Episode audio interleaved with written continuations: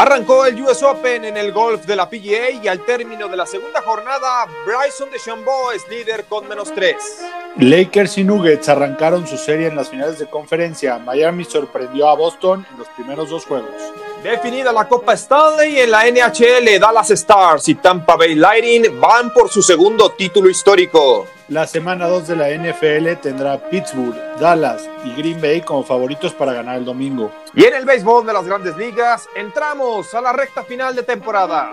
Porque todo se define en la línea, arranca en la línea de juego.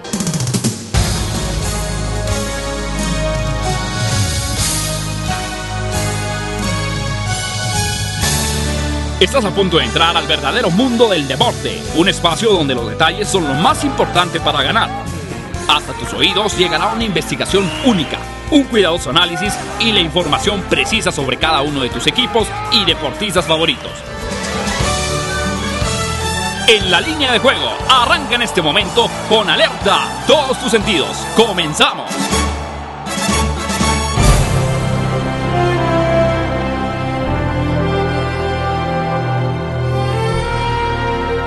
Hola, ¿qué tal? ¿Cómo están? Bienvenidos a En la línea de juego, el primer programa de investigación, análisis y estadística de manera previa en el deporte. Les saluda Juan Pablo Faril y saludo con muchísimo gusto a Sebastián Cortés. ¿Cómo estás, Sebas? Muy bien, Juanpa. Pues los White Sox nos sorprendieron, ¿no? Están jugando muy, muy bien y ganaron la serie. Excelente pelota la que están jugando los White Sox. La verdad, fíjate que este equipo de Chicago, desde hace dos, tres campañas, viene con una base sólida de muy jóvenes. Se esperaba buenas actuaciones de ellos desde hace tres años, pero habían tenido malos números y la realidad, sí, como bien señalaste en el podcast anterior, pues cuando los diste como uno de las sorpresas, pues yo no, yo no pensé que fuera así, de esa manera, porque ya nos han quedado de ver durante las temporadas anteriores y más por la forma en cómo se, digamos, reforzó el equipo de los Angels dentro de la misma división. Yo podría suponer que Los Ángeles de Anaheim tendrían una mejor campaña y la realidad es que los White Sox se convierten en el primer equipo de la Liga Americana que consigue su pase a postemporada. Sí, la verdad es que, eh, y de hecho ganaron por pocas carreras, que yo pensé que iba a haber más altas, ¿eh?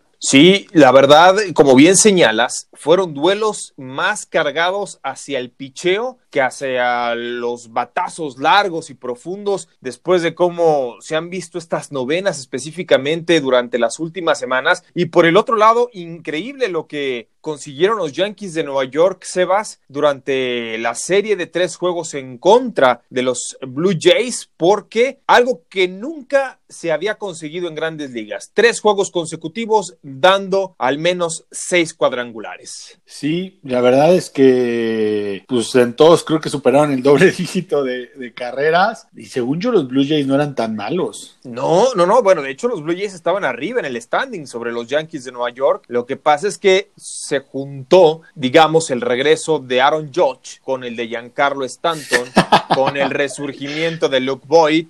O sea, con todos la juntos. regañada, no, sí, y aparte la regañada que les puso el manager general, donde dijo, a ver, señores, no se le están pagando tres pesos, así que me hacen el favor de subir el standing, porque si no, nos vamos a atrasar y ni siquiera postemporada va a haber. Y aquí quizá la única mala noticia para los bombarderos del Bronx es que Miguel Andújar, quien fuera el novato del año hace dos campañas, que la temporada anterior se perdió pues casi todos los juegos por una lesión en el hombro, fue bajado a sucursales de nueva cuenta, ya está pidiendo su traspaso, pero la realidad, Sebas, es que Miguel Andújar se le dio la oportunidad y mejora un Clint Fraser que no ha tenido grandes números en los años anteriores, pese a ser más sólido, terminó haciendo el roster antes que Miguel Andújar ya fue bajado y ahora su representante, su agente dice, denos la puerta de salida porque ya no queremos estar sin jugar. Y la otra, que tienes que aceptarlo, Juanpa, mis Packers de toda la vida, que yo soy cowboy y los odio también, cabrón. ¿Te gustó? Mi, a mi Aaron Rodgers contra No, qué los vikingos, ¿quién? Sí, sí, sí, sí, ese crédito te lo doy a ti completamente. Te atreviste a dar el resultado, pero yo tomé revancha con los primeros dos juegos del Miami Heat en contra de los Celtics Bueno, de Boston. Tú decías de- que Boston y bueno, déjate ahí- eso, déjate revancha. O sea, fueron unas zarandeadas lo que le han puesto a Boston, que increíble cómo no han podido de tener, van ganando por 17 puntos, por 14, por 10 y les regresan en el último cuarto. En el primer juego les regresaron creo que 35 puntos a 20. Sí, eh, de hecho, en el, último juego increíble, ¿no? Mira, sí. me voy a, voy a poner la camiseta de Boston, ¿eh? O sea, todavía creo que va a ganar. Lo que pasa es que, ¿sabes que Es una serie muy pareja. Todo va a depender del, del, siguiente juego. Lo único que se me hace increíble es que siga saliendo Boston menos dos y medio, Boston menos tres, Boston menos uno y medio. Esta, esta serie debería estar pick. Lo que pasa es que el último cuarto ha sido decisivo. Fíjate que fue algo muy parecido con lo ocurrido en la serie de Nuggets en contra de Clippers, donde Denver tomó gran ventaja en el último periodo. No sé qué le pasó a Clippers y lo mismo está ocurriendo con Boston, que llega el último cuarto y cuando te ves con ventaja, no tienes el temple, la personalidad para solventar esa misma diferencia y entonces me parece que son producto de la ansiedad. Me queda claro que el básquetbol de hoy día no tiene nada que ver con el que veíamos hace 15, 20 años, 30 años, hoy en día se depende mucho de los tiros de triple y si por ahí estás forzando los disparos y no embocas, entonces te comienza a comer la ansiedad. Y me parece que es lo que ocurrió con Clippers en los últimos dos, tres partidos en contra de Denver y lo que ha pasado precisamente con Boston en los primeros dos de la serie ante el Miami Heat, un equipo que dicho sea de paso también es de los mejores en la liga en cuanto a los triples. ¿eh? Pues sí, ya veremos. Tiene chavitos muy buenos. Yo creí que Boston, por ya tener experiencia en playoffs, pues no se me iba a congelar, pero pues, ya no vimos. Pero ¿qué te parece si pasamos a los mejores cobros, Juanpa? Venga, rápidamente, vámonos con los mejores cobros. El primero que tuvimos esta semana fue la victoria de los Nuggets sobre los Clippers en el séptimo y definitivo, lo cual pagó más 300 en línea de resultado. Ganaron los Nuggets 104 a 89. Después, el segundo cobro importante fue en la ATP, en el torneo de Roma, la eliminación del eh, griego Stefano Tsitsipas en contra de Sinner, dos sets a uno, pagó más 270. Después, el triunfo de los Rangers de Texas sobre los Astros de Houston, una carrera por cero. Esto fue antier, tuvo una cuota de más 210. Y para no hay cuarto malo, la victoria de Dallas en contra de Vegas, esto en la NHL, tres goles por dos, lo cual pagó más 150. Estos cuatro en parlay combinado por 100 habrían cobrado 11.470. Muy bueno, si la verdad es que no estaban lejos. Dallas era favorito, o sea, bueno, favorito para terminar la serie. Exacto, sí. Eh, los Rangers, pues sí fue un gran susto ese a, a, los Astros, la verdad, y el de Sisipas, pero los Nuggets, pues traen mucho porcentaje de apuestas también en cuanto a, no sé si a Moneyline, pero en cuanto a agarrar la línea la traían.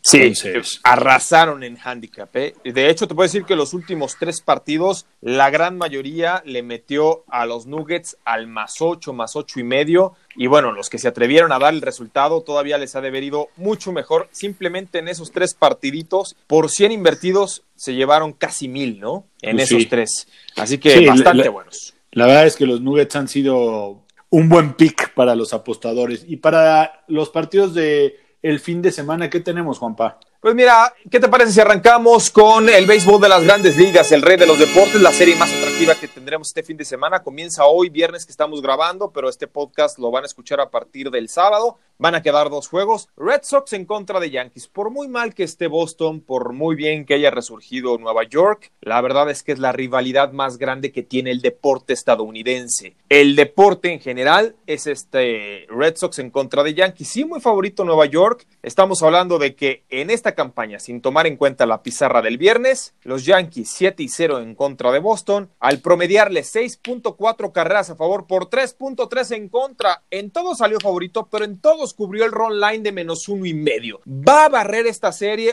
dejando de lado, porque no, no, no hay que descartar la sorpresa de Boston en viernes, pero sábado y domingo, ¿va a ganar Yankees a Red Sox? ¿Sebas? Sí, sí, Juanpa. O sea, después de ver lo que le hicieron a los Blue Jays, no quiero saber lo que le van a hacer a, los Red Sox, que son, pues, digamos, más malitos, ¿no? Y sobre todo tomando en cuenta que Martín Pérez, que es el mejor abridor por mucho que tiene Boston, pues es el que estuvo durante el viernes, entonces, pues hace suponer que el sábado y el domingo va a ser, pues no, no una catástrofe para, para los Red Sox, porque van a ser locales, es Fenway Park y lo que tú quieras, pero Yankees, de hecho, ya ha tenido excelentes actuaciones en el Monstruo Verde, un parque de pelota espectacular que por el lado del jardín izquierdo, tiene una barda muy alta, pero es una cercanía muy grande que tiene sobre el diamante, entonces con que la eleves tantito, se da una cantidad increíble de cuadrangulares, lo cual beneficia a los bateadores derechos. Y si tomamos en cuenta que todos los bateadores de poder de Yankees son derechos, como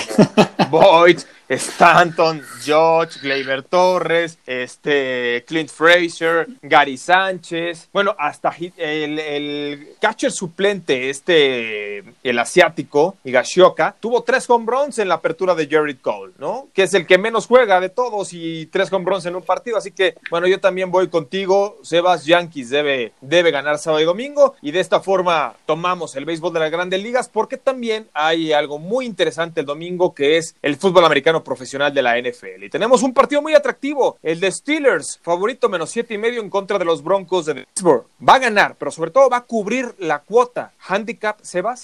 Yo no creo, o sea, para ser sincero, o sea, los Steelers se vieron imponentes, sí, pero por su defensa, no por Ben Roethlisberger. Al final de cuentas, ellos sin juego terrestre no son nada y yo no creo que Snell vuelva a tener el mismo partido que tuvo el fin de semana cuando pues nadie esperaba mucho de él. Eh, los Broncos, los Gigantes no son una muy buena defensiva. Yo creo que Denver siendo un equipo mucho más defensivo que ofensivo, se le va a complicar muchísimo a los Steelers, aunque es de local. Para mí, yo agarraría la línea de puntos con Broncos, pero eh, si quieren ir a la línea de resultado, iría con Steelers. Con todo y que al final, normalmente los Steelers no son tan buenos cuando les ponen handicaps tan altos. Tan altos, y más cuando son locales, fíjate. ¿eh? Esa es una particularidad, sobre todo en los últimos dos, tres años. Sabemos que Ben Roethlisberger, del cual dependen muchísimo en su ataque, pues no jugó prácticamente toda la temporada anterior, ¿no? Se lesionó inmediatamente. De hecho, tenía un año sin jugar cuando reapareció este el pasado fin de semana. Tuvo 229 yardas por la vía aérea, tres pases de anotación. A mí lo que me preocupa es la forma en cómo ejecutó Denver en el Monday Night ante los Titanes de Tennessee. Esa es la situación. O sea,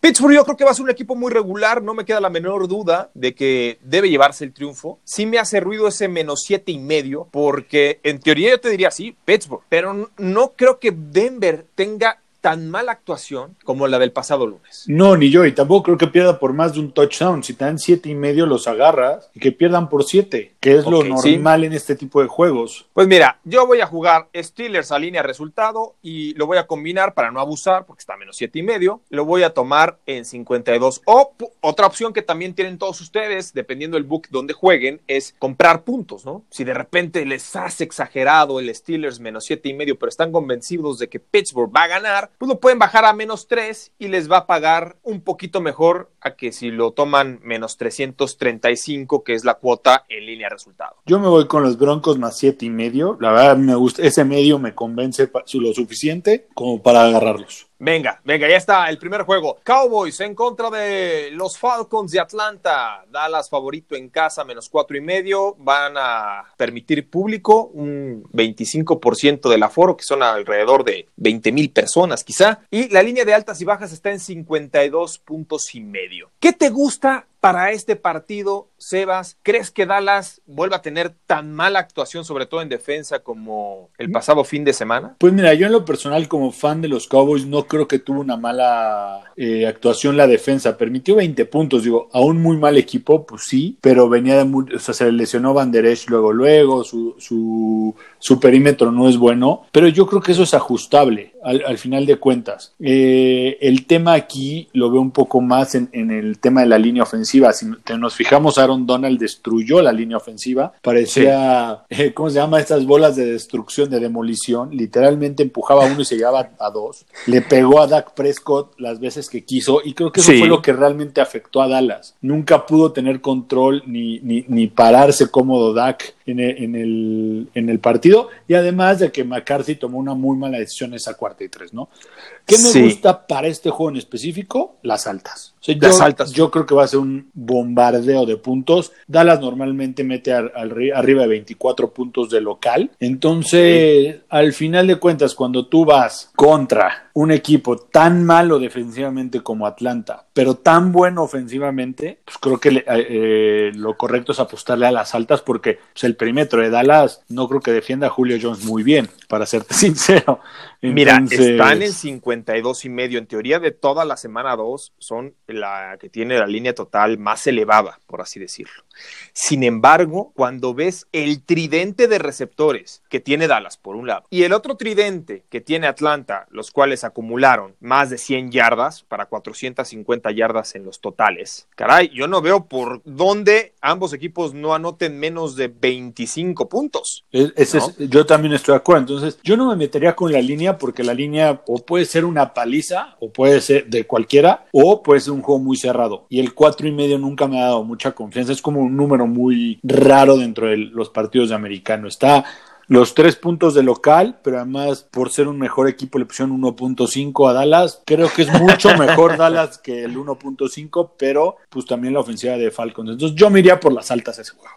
Tienes razón. Yo además, como, como es nuestro equipo, para no... La semana pasada estábamos muy confiados que iban a pasar sobre los Rams y mira, entonces vamos a evitar ese, ese problema. Yo creo que también las altas, independientemente de quién gane, las defensivas no tienen el personal, sobre todo en la secundaria, para neutralizar al tridente de receptores que tienen ambos equipos. Así que vamos con las altas, creo que son de los picks de toda la semana que más me gustan. El del over de Cowboys en contra de los Falcons. Otro partido, los Seahawks, favoritos, menos cuatro, en casa, en contra de los Pats. Aquí la línea de altas y bajas está en 45 puntos. ¿Qué te gusta y por qué? Mira, me encanta Seattle. Yo creo que Seattle es el equipo más completo que tiene esa división, por mucho. O sea, lo de San Francisco fue una sorpresa la temporada pasada, pero al final de cuentas ya no hay receptores, Garoppolo no mejoró lo que tenía que mejorar y Seattle tiene a Russell Wilson. Que Russell Wilson yo creo que quitando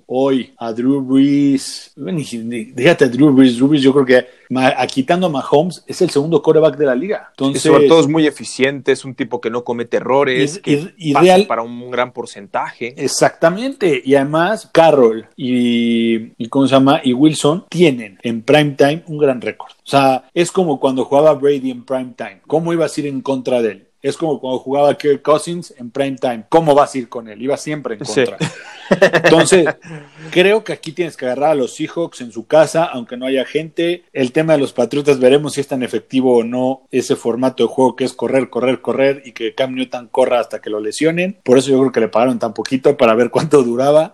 Este, entonces yo me iría con los Seahawks y probablemente me atrevería a aventarme las altas, pero ese tendría que revisar un poco más. Estoy de acuerdo. Fíjate que no nos pusimos, eh, no nos coordinamos antes del programa, pero sí coincidimos. Eh, me parece que el pick número uno es tomar a Seahawks menos cuatro y coincido contigo. Russell Wilson, de hecho, viene de completar un 88.6%, la tercera mejor marca en la historia de la NFL para un partido con al menos de 35 envíos. Es decir, es el Russell Wilson que conocemos. Muy eficiente, comete pocos errores, no forza el balón. Cuando tiene que salir de la bolsa lo hace, lanza muy bien en movimiento. Y si bien es cierto la defensa de Seattle no es tan espectacular como la de años anteriores, es muy sólida y sí estudian bastante bien, sobre todo a los corebacks que son corredores me parece que por sobre todo la prontitud y las características del núcleo de linebackers se le va a complicar demasiado el juego a Cam Newton. Y yo quiero ver a Cam Newton cuando empiece la frustración de ese Cam Newton que nos enseñó en las últimas campañas con Carolina cómo se comporta con este equipo de Nueva Inglaterra. Así que voy contigo, menos cuatro, tomo a Seahawks. Este partido va a ser el domingo por la noche y cerramos la actividad de la NFL con el Monday Night Raiders de Las Vegas más cinco y medio en contra de los Santos de Nueva Orleans, quienes están favoritos. La línea del over y under está en 49.5. Desde 2008 se han enfrentado tres veces con dos triunfos para Nueva Orleans. ¿Quién va a ganar? Pero sobre todo, ¿quién va a cubrir? Mira, Juanpa, creo que para este juego en específico tomaría igual a los Raiders. Quiero esos puntos. Creo que prime time, sí, todo el mundo, muchos se van a ir con los Santos por lo que enseñan contra Tampa, pero se les olvida que Tampa no es nadie. O sea, en defensiva no era nadie pues eh, tuvo había balazos de 35 35 de Tampa Bay la temporada pasada y esta temporada por lo visto va a ser lo mismo como lo platicamos. Entonces me gustan los Raiders están corriendo muy bien el balón Derek Carr no está,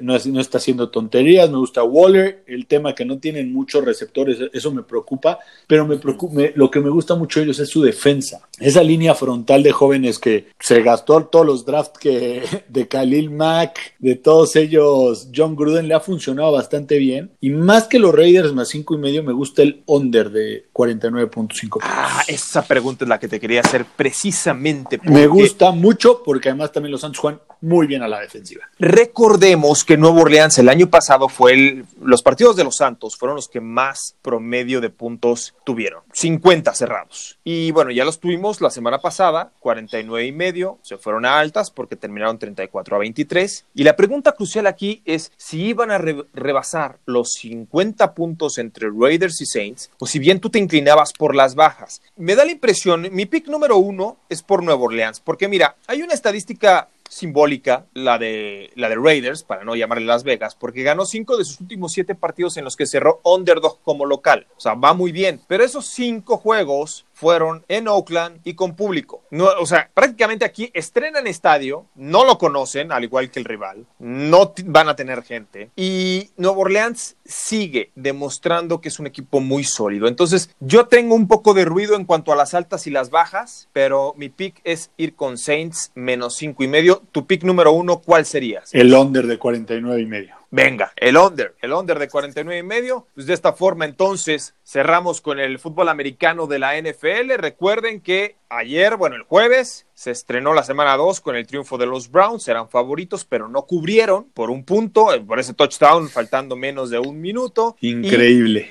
sí, y recapitulando, en la semana 1 los favoritos ganaron nueve juegos y perdieron parejo, parejo el tiro. Así que es lo que nos dejó la NFL. ¿Y qué te parece si nos vamos con la final del hockey de la NHL? Porque ya está definida, Sebas, la Copa Stanley. Las estrellas de Dallas en contra del Lightning de Tampa Bay. Ambos equipos van por su segundo título histórico. Dallas lo ganó en 1999, perdió tres finales. Tampa ganó la Stanley en 2004 y perdió en 2015 su otra final. ¿Cómo ves esta serie? Pues mira, la, realidad es que te voy a decir por qué voy con Dallas a que, a que es campeón. No sé específicamente el primer juego. Y es porque en los últimos años realmente el Cinderella es el que ha ganado. Y si tú lo pones en perspectiva, el Tampa Bay Lightning pues, tuvo, arriba de 40 victorias. Sí, siempre estuvo favorito. Siempre ha estado favorito, siempre ha sido de los favoritos para ganar el título. Y Dallas Stars siempre fue el underdog en todas sus series. Sí. Las Vegas era favorito previo a ese, no me acuerdo contra quién jugó, pero era, era underdog Dallas. Y si recordamos los últimos dos campeones, hasta cuando, cuando Las Vegas fue campeón, siempre el que traía el menor, el, récord, el peor récord era el campeón. Bueno, no, Las Vegas perdió, perdió la final hace dos. Ah, fue su año de estreno, fue en su año, Fue, el, fue el año Cenicienta. Mira, si, de hecho, Dallas ganó, sus últimas cinco victorias fueron como underdog, lo cual dice mucho, ¿no? Y sobre todo, sabe jugar muy bien de forma cardíaca. La mayoría de los partidos en esta postemporada de Dallas se dieron por un gol de diferencia y varios de ellos en overtime. Ahí tienes un handicap muy grande. El problema es que yo veo a Lighting que no ha descendido su nivel, ¿no? Que, que sigue, por ejemplo, con una marca de ocho victorias, dos derrotas en sus últimos diez encuentros. Es cierto, los dos más recientes terminaron dos goles por uno, en overtime se decidieron. Si tú me preguntas quién es el favorito para ganar la Copa Stanley, yo sí doy al Lightning de Tampa Bay. Y mira que yo de niño, cuando me empezaba a llamar la atención el hockey de la NHL, pues nunca he tenido un, equipo de hockey, pero las Stars de Dallas me gustaba mucho el uniforme y, y era como el equipo que yo seguía más, ¿no? Sin embargo, debo aceptar que aquí la tendencia y las probabilidades pues no le favorecen. Yo sí creo que, que Lightning va a levantar la Copa Stanley. Ambos, insistimos, van por su segundo campeonato dentro del hockey de la NHL. No es, que, es que en teoría estoy de acuerdo, Juanpa. O sea, al final de cuentas, ve esta estadística. Dallas está 2-5 en los últimos juegos contra Tampa. Tiene todo en contra, pero así lo tuvo contra Las Vegas también y lo tuvo en, la en una ronda previa. Entonces, creo que el, el, hockey es de lo que más se presta para que haya esa sorpresa. ¿Tú crees? Recordemos cuando los Blackhawks de Chicago fueron el mejor récord de toda la liga y por mucho eran el mejor equipo y los barrieron en la primera ronda. Sí, pero también hay que tomar en cuenta No, bueno, sí, yo, yo creo que me ibas a decir también eh, lo que ocurrió al principio de estos playoffs. Sí, mira, El no año pasado, el año pasado, ¿quién fue campeón? Que se me acaba de ir. fue. Ay, Que también fue una sorpresa, que eh, iban muy mal en el parón. perdieron los Bruins de Boston, ¿no? Me parece. Ajá, y que de, de la nada ar- los, a- arrasaron todos los playoffs y, y- y- y calificaron de panzazo. Ahorita te digo quién fue. Bueno, yo voy para la Copa Stanley. Mi favorito es el Lightning en seis juegos. Cinco o seis juegos. Tú das a Dallas. Yo voy a Dallas en 6-7 juegos. Y mira, lo- los que me refería era los San, Blu- San Luis Blues, Ajá, San Luis. Blues. que tuvieron, o sea, Sí, es cierto. un camino de sorpresa. Entonces, por eso yo me voy por No, bueno, eh, eh, San Luis Blues, recordemos que a la mitad de la temporada estaba en los últimos lugares. De hecho, era el equipo que más pagaba para campeón, ya se le daba por eliminado. ¿No? Pues que ha sido, está. me parece que ha sido el regreso más grande en la historia del deporte estadounidense sobre la marcha. Es decir, que a mitad de la temporada era el peor equipo y que todo el mundo ya lo daba por eliminado y tuvo un cierre espectacular ganando casi todos sus juegos para meterse y colarse de lágrima a playoffs y en toda su postemporada fue underdog y así se llevó la Copa Stanley. Es la es quizá la historia más grande de regresos del deporte estadounidense, la de los San Luis Blues, es cierto, el año pasado precisamente. Así que, bueno, rápidamente, Sebas, nos vamos con el evento estelar, pero antes tenemos el dato. ¿Te acuerdas que en el podcast anterior dijimos cuál va a ser si había ocurrido un equipo que en una serie de playoffs se levantara dos veces de un 1-3? Para Sí. avanzar, pues no había existido. Solamente se ha dado 12 veces en la historia de la NBA y entonces los Nuggets de Denver se convierten en el primero que lo hacen en dos ocasiones dentro del mismo año. Algo, un hecho histórico, recordando que hace un par de campañas el equipo de Golden State se levantó y ganó 4-3, pero en las finales iban 3-1 ganando y se las voltearon, ¿no? Fue contra Cleveland. Entonces, eh, no, esto es un hecho inédito. Lakers en contra de los Nuggets de Denver. Esta serie ya arrancó viernes, no tenemos todavía el resultado, pero ¿quién te gusta para llevarse la final de conferencia y acceder por el título? Voy a mantener lo mismo que en la serie pasada. Lakers en cinco juegos se lleva esta serie. Yo creo que va a tener algún descalabro. Puede ser desde el primer, el primer juego, pero sigo creyendo que a los Lakers les falta crecer. Todavía no, no llegan a su potencial y los Nuggets ya están topados. Mira, yo no quiero decir esto, pero creo que a los Lakers, el hecho de no tener a Milwaukee, a Clippers, les allanaron el camino, ¿eh? No estoy demeritando, ojo, lo bien que se ha visto Miami, Celtics, los propios Nuggets, pero sí, yo en cuanto a nómina, en cuanto a plantel, experiencia, veo a Lakers muy por encima de los otros cuatro y es el año ideal para que Lakers regrese a la senda del triunfo, algo que no ocurre por lo menos en los últimos 11 años. Yo también creo que Lakers va a terminar avanzando estos Nuggets milagrosos. Ya, ya me parece que se van a topar con Lo, que sí creo es que las, las líneas están muy altas. Sí debería estar como en menos 5, menos 6. O sea, al final de cuentas creo que es- están abusando un poco de, de los odds maker de ese tema. Y la otra es, me gusta en la mayoría de los juegos las bajas. Creo que los Lakers le van a jugar defensivo a los Nuggets. Van a tratar de minimizar a, a Jokic, que si lo logran, se van a llevar la serie fácil. Venga, venga, Sebas. Bueno, tú, Olin, ya para despedirnos. Mi Olin, mira, voy con las bajas de Raiders y Santos del Monday Night Ok. y con los Seahawks menos 4 del Sunday Night. Bueno, es muy parecido. Yo voy con Nueva Orleans para el Monday Night, menos cinco y medio. Voy con Seahawks, menos cuatro. Y voy con las altas de Cowboys frente a Falcons. Esos tres me encantan, es lo que voy a jugar yo este fin de semana. ¿Cómo estás en redes sociales, Sebas? En Twitter de Pick Center y en Instagram y Facebook solo Pick Center. Síganos. Bien, yo estoy en Faril JP en Twitter, arroba Juan Pablo Faril en Instagram, ambos en línea de juego. A nombre de todo el equipo de producción encabezado por Oscar Ramírez, gracias. Hasta la próxima. El mundo no se detiene. El deporte sigue girando y la investigación continúa. Y la investigación continúa. En la línea de juego, porque en la línea se define todo.